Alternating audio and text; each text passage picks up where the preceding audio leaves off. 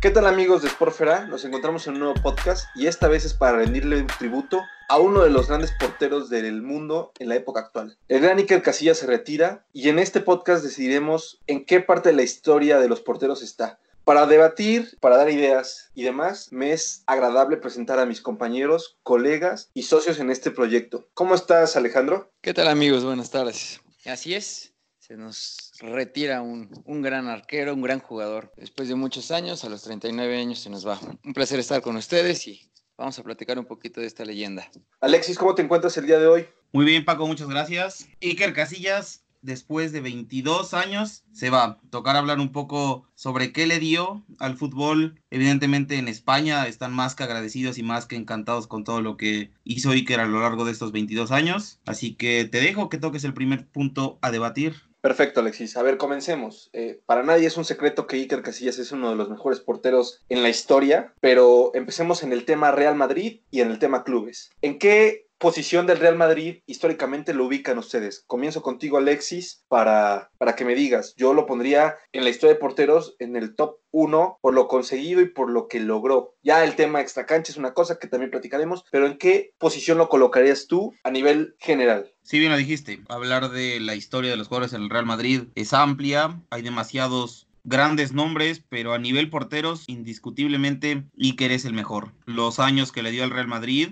son muy complicados de igualar en la actualidad, ¿eh? No creo que haya forma de que un equipo tenga durante 17 años, 18 años que lo tuvo el Real Madrid y que lo mantenga como su portero estelar, como el portero titular en los grandes encuentros, en los grandes desafíos, pero siempre tendrá por ahí detractores en el seno madridista por lo que llegó a hacer o las acciones que llegó a realizar fuera de, de, campo. Alejandro le tocará intervenir pronto y él me entiende, ambos somos madridistas. Por ahí se le recriminan dos cosas. Las filtraciones a los medios, todos sabemos que es pareja de una de las periodistas más importantes de España, y cómo se manejó en el tema selección, en el tema que muchos le reclamaban, no defendía como, como debía ser el escudo y la playera del Real Madrid por mantener esa relación y ese amiguismo con jugadores como Xavi, Iniesta, Piqué, Puyol. Entonces, esa es como la manchita negra que deja Iker Casillas en su paso por el Real Madrid. Así es, eh, Sara Carbonero es la, la, pareja actual de, Iker Casillas. Sí, el, el tema, el tema Barcelona-Real Madrid en esa época, en la época Mourinho-Guardiola, fue una época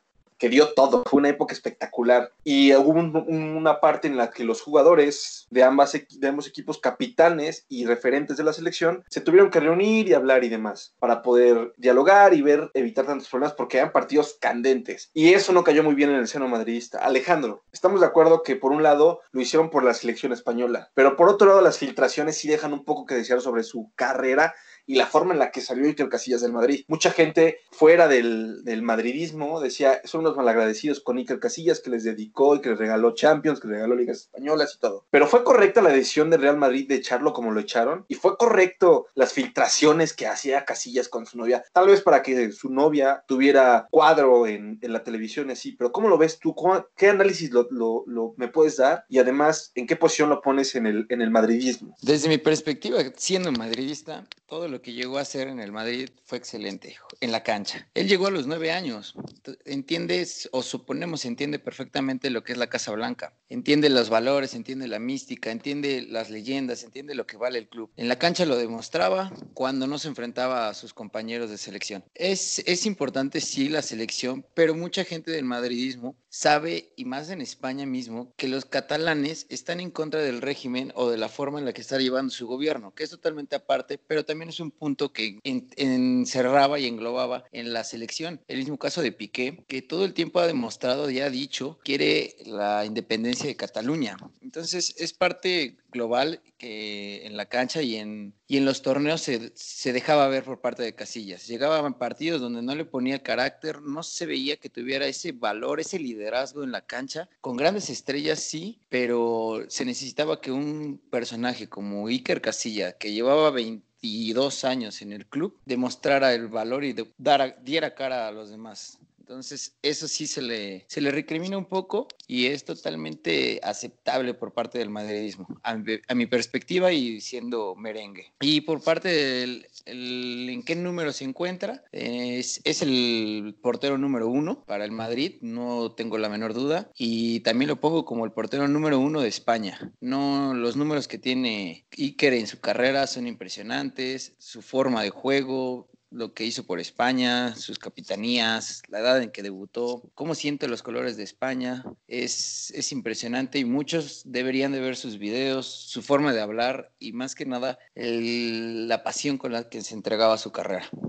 Por supuesto, ya entrando en tema más selección y demás, sí había un tema eh, pues lógico porque como dices, los catalanes tienen un, patriotismo muy, muy marcado por su mini nación dentro de España, que sigue siendo España, y originó muchas cosas. Pero bueno, en el tema selección, ya que entraste en eso, lo tocaremos y a continuación eh, le, le, cederé la palabra a Monroy. Sí, bueno, yo personalmente lo considero el mejor portero a nivel mundial en la historia porque es la que me tocó ver a mí. Por allá atrás están porteros de época y demás, pero bueno, lo que yo he visto, lo que yo considero, ahí está. Considero que es el mejor portero de España en la historia y considero que es el mejor portero de la historia mundial. Pero tocan los temas con la viuda negra, con, con Gianluigi Buffon, y ahí es donde viene la siguiente pregunta. A ver, Alexis, fácil y sencillo. ¿Qué opinión tienes sobre la posición que debe de tener a nivel mundial como portero Iker Casillas? ¿Está abajo de los mencionados o Gianluigi Buffon le gana la partida? Porque mucha gente dice, por títulos, pues sí, Arbeloa ganó un mundial y no es mejor que Cruyff. Ok, bueno, pues esas son comparaciones a veces hasta absurdas. Una posición diferente donde una selección es global, no pueden marcar solamente eso, pero cuando, a mi, a mi perspectiva, cuando vas a poner a dos monstruos para ver quién es el número uno un podium, les tienes que contar carrera, les tienes que contar títulos, lo que hicieron y lo que representaron tanto en clubes como en, como en selección. Entonces, ¿es Iker Casillas el número uno para ti, Alexis? Si bien lo comentas, a veces juzgamos mucho por qué ganó, qué no ganó. Y hay jugadores de talla mundial, por ejemplo, hablas de Buffon. Bueno, Buffon nunca ganó una Copa de Europa mientras que Iker logró ganar tres, pero Iker en el campeonato mundial que gana España en, aquella Sudáfrica 2010 fue uno de los jugadores más determinantes para España, porque si recordamos la final hay yo creo que tres jugadas que condicionan el marcador o que condicionan el rumbo que tomó el partido. Una es la tajada de Casillas a, a Robben, la otra es la expulsión de De Jong por la falta que le comete Alonso y evidentemente el gol de Iniesta. Son las jugadas que marcan esa final y que terminan convirtiendo en el primer título del mundo y hasta ahora único para España. Entonces, sí pondría a Iker en un top 3 por lo determinante que llegó a ser en esos partidos. Porque también en las Champions que ganó con el Real Madrid, siempre tuvo una tajada, tuvo algún partido en el que terminó salvando al Madrid y terminó dándole al Madrid las armas para conseguir los títulos. Así que no te podría decir un el 1, 2, 3, pero Buffon y él están en esa lista. Ya cada quien por gustos, por partidos en específico. A veces te gusta mucho un jugador porque te recuerda un partido en la que metió los goles, atajó los goles. Entonces, ahí te la dejo. Lo pongo en mi top 3 y dejo solamente a dos porteros con nombre, a Buffon y a Casillas. Correcto. Difícil no acordarse de aquella atajada contra Robin en ese mano a mano. Sí, eh, concuerdo contigo en la idea. Eh, creo que a veces somos mucho de posicionarlos en el primero, segundo, tercer lugar, pero hay jugadores que simplemente deben estar en un top 3 y a lo mejor no hay forma de denunciarlos de 1 a 3. Es, es, es, difícil, pero, pero concuerdo con tu idea y creo que es cierto. También muchas veces hablan del portero. El portero dice cuando tu defensa es muy mala es cuando más demuestras, pero si tienes una buena defensa y sacas las que tienes que sacar, ese era Casillas y ese ha sido Gianluigi Buffon hasta ahora. Ya nos tocará hablar de él cuando se retire, pero por el momento es un cierto homenaje a Iker Casillas por lo que ha conseguido en esta etapa de su vida. Ahora, Alejandro, la misma pregunta que le hice a Monroy va para ti. Correcto, así es. Vemos que fútbol no se hizo ayer, no se hizo 20, hace 20 años, como muchos creen en la actualidad, ¿no? Porque ya es más internacional, más colectivo, más mercantil, ¿no? Eh, para mí, en la parte que he visto, en la parte que me ha tocado ya vivir más a fondo, el dedicarme a ver los partidos, tiene que estar en un top Top 3, totalmente, totalmente. Gianluigi Buffon marcó gran parte de lo que es Italia, de la Juventus, descendió con la Juventus.